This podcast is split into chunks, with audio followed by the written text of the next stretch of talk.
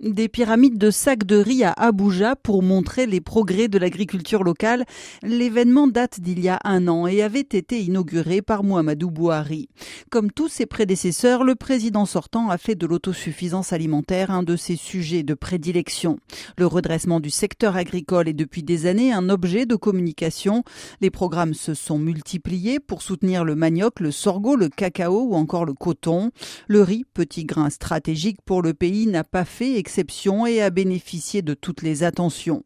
Sa production est passée de près de 3 millions de tonnes en 2011 à plus de 5 millions l'année dernière. Le Nigeria est aujourd'hui le premier producteur de riz africain et a réussi ces dernières années à limiter ses importations. Elles sont aujourd'hui contenues autour de 2 millions de tonnes. Un chiffre cependant à prendre avec prudence. Ces importations sont en effet issues du commerce illégal, rappellent les auteurs du rapport Déméter sur l'alimentation mondiale car depuis 2016, elles ont été bannies. L'essentiel du riz qui arrive dans le pays transite donc grâce à des réseaux passant par le Bénin.